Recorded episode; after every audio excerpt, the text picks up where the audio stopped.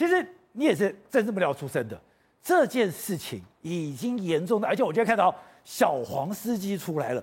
小黄书记从我开始小开始跑新闻，他们就是民进党坚定的支持者，他们第一个出来，而且我今天我就要我看到很多民进党的侧翼，我看到民进党很多人讲话，我真的觉得。他们已经何不食肉糜，他们完全不知道底层有多么痛苦了。这张照片看起来就是有玄机嘛，对不对？这张照片我们看出来，其实蔡英文这场会是帮帮苏贞昌或陈时中开的嘛，是在跟苏贞昌跟陈时中对话嘛。因为今天这说这一张照片，对啊，说总统府发言人在他的脸书贴了这个照片，应该说贴了三张照片放在一起。是有玄机的，哎、这个出席的人有很多啊，有赖清德，有陈建仁，有苏贞昌，有顾立雄，罗秉成，有李梦燕，行政院的秘书长，还有陈时中，还有周志浩。为什么不摆周志浩？为什么不摆李梦燕？为什么不摆陈建仁大头照？偏偏摆苏贞昌跟陈松大头照？代表说我尊重啊。我在里面放不下，我特别尊重。哎，这两个是大咖，是最重要的人物，把你放在以示尊重啊。这两个是防疫主责的长官，一个都不用跑嘛，他就列出来嘛。那这两张照片一个都不准跑的状况下是什么东西呢？他说了嘛，有三个目标：一，增设大型筛检站；二，简化确诊民众看诊的领药流程，还有看诊流程，还有持续采购药物跟快筛。那请问，当蔡英文总统讲出说要增加大型快检？大型快筛站意思什么？大型快筛站不够嘛，否则为什么要登增设？那当蔡英文说出要简化确诊民众看诊跟领药流程，意思什么？现在确诊民众看诊领药流程太复杂。第三件事情要持续购买药物跟快筛，意思什么？没药没快筛。所以当蔡英文总统讲出这三点的时候，他讲这三点就是刚好都缺。都缺啊！你讲出这三点的时候，那一些侧翼就不要跟我含扣嘛。像是蔡英文总统告诉我们说，大型筛检站不够，请你增设；告诉我们确诊流程太麻烦，你给我简化；领药流程太麻烦，你给我简化；药不够，给我赶快买；快筛不够，给我赶快买。这就是三点指示嘛。那蔡英文为什么一定要出来？很简单嘛，影响选举啊。现在这件事情是这样，民进党党主席是谁？是蔡英文嘞。啊，上次蔡英文下台是什么原因？就是因为县市长选举。对嘛？蔡英文当然了，他的人生最后一拖，其实就是这一次二零二二年选举，不求有功，但求无过嘛。可是现在搞成这样，不是他能不能继续连任党主席？他在连任党选之后，他才会对二零二四的总统有这个所谓的智慧的余地。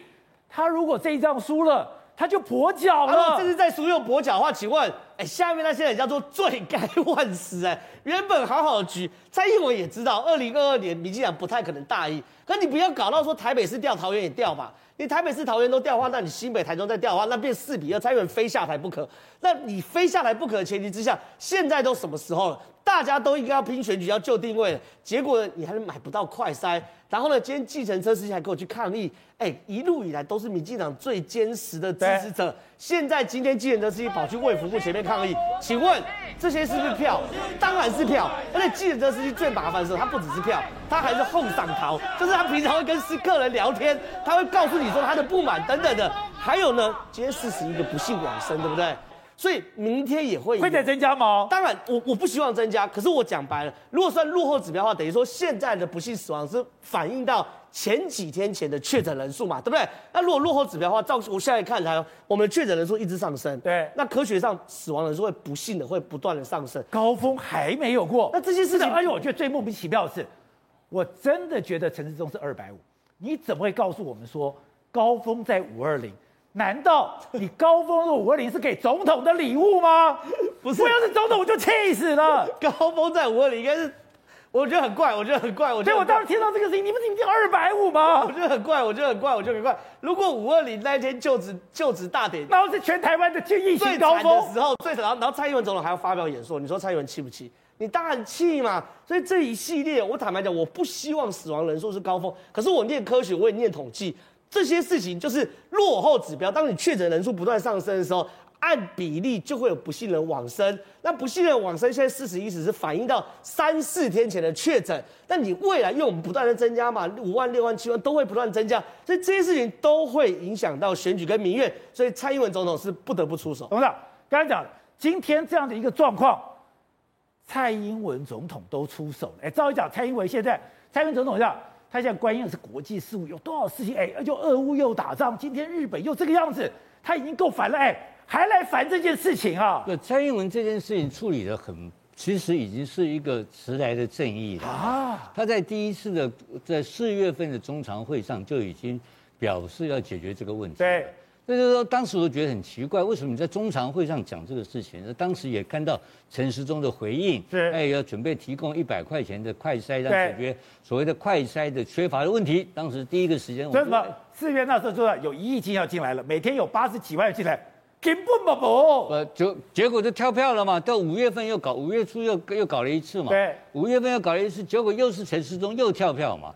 那所以陈时中连续两次的骗蔡英文，让蔡英文跳票，然后开始媒体就传出来说蔡英文很不高兴，然后就看到行政院立刻就发飙了，立刻就开始用这行政院的发言人就讲说蔡英文没有生气。那我的解读是这样的，就行政院不准蔡英文生气嘛，这个是太二把了嘛，你事情没有做好没有关系，就过两天更离谱啊，开始怎么搞的？我们的这个大家长，我们现在的行政院大家长出来。呃哎，大家不要用口水去污蔑辛苦的防疫人员，特别是陈时中，那你这什么全这个完全跟这个完全跟民意脱钩到这种程度。荒谬之极！但你做的民调不是陈时中民调很高吗？满意度很高啊！四月底的时候，所以我就觉得莫名其妙。我骂他骂了三个礼拜，这民调那么高，就发现哦，可能味道还没有到。那今天已经看出来了，民调开始开始大幅度的下滑。然后我我昨天跟一个民进党的重量级的立法委员跟我聊到这个问题，他们现在担心的不得了。担心什么？担心崩盘啊！今年在选举，你知道吗？这么严重吗？到处碰，到处。现在你看到没有？现在国民党、民进党现在第一个什么反应？民进党看到看到蔡英文在处理问题的时候的反应，并不是在配合蔡英文在解决问题，在跟国民党吵架嘛。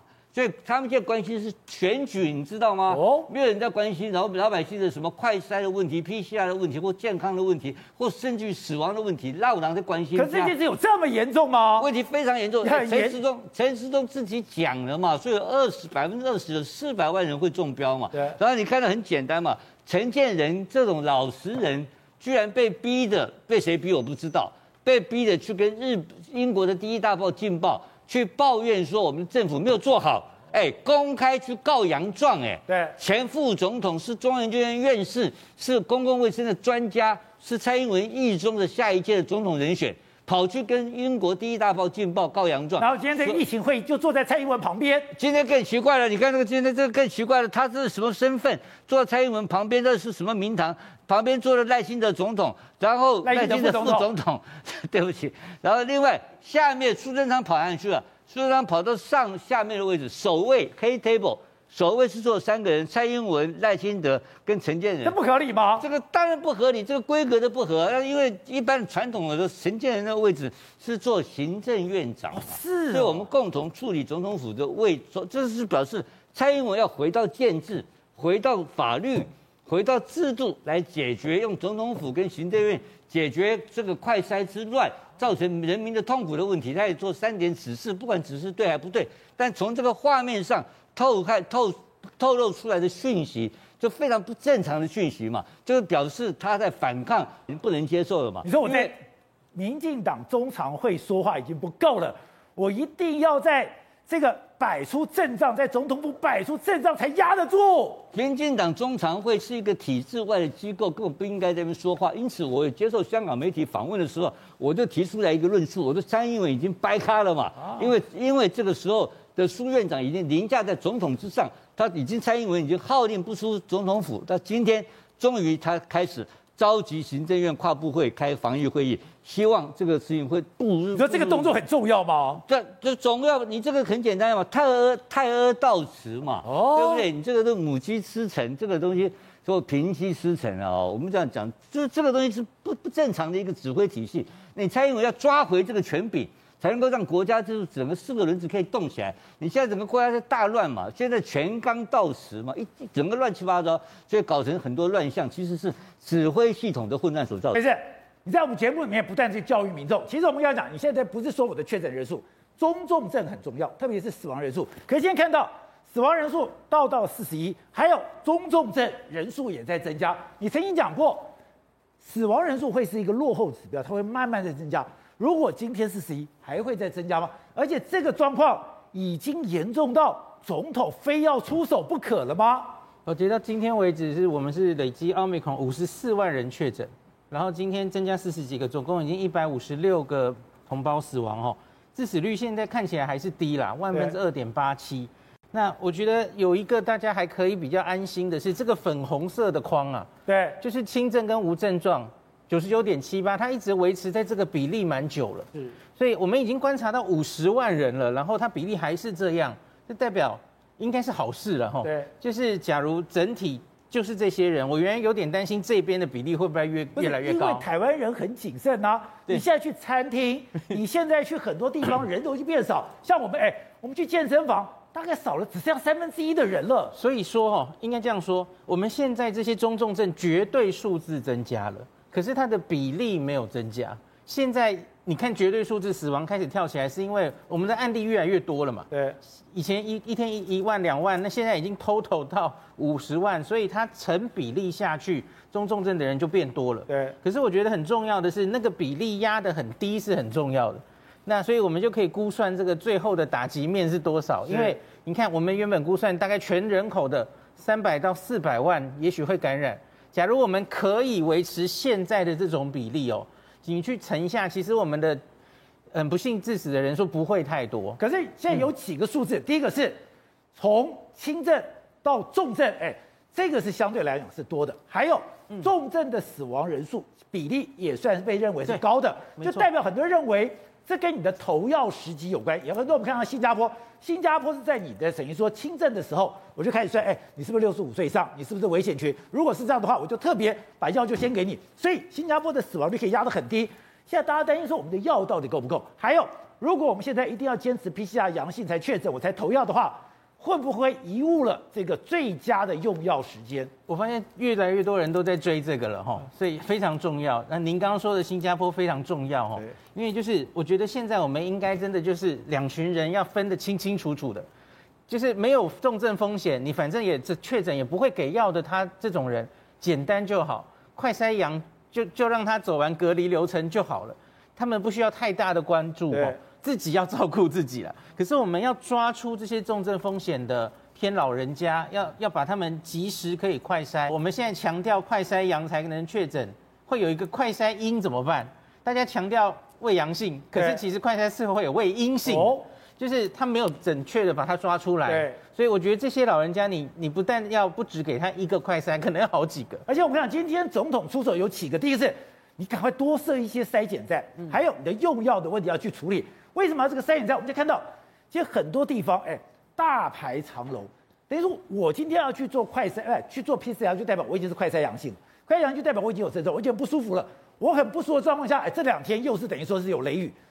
那不是把我整惨了吗？对，而且我最担心的看到这种画面，我就是一直觉得你原来没有病的人，搞不好出门都排出病来了，那反而是让这个病传得越快。对，而且我觉得我现在看到有些县市注意到这件事哦，我刚刚说的有重症风险因子的人，还有小小孩。这两种人，有些县是开了绿色通道，对，你就是你不要让他排那么久，然后还做不到 PCR，不行。我我刚刚就说的，这两群人要分开，是。这种人，就是你有机会要好好保护他，让他提早住院，让他赶快确诊拿到药的人，你要分开，分成两种隧道，不管是在这种筛检站及门诊都一样，让这种人优先可以排队做到 PCR，对，拿到他该拿的药物，两边要完全分开思考才对。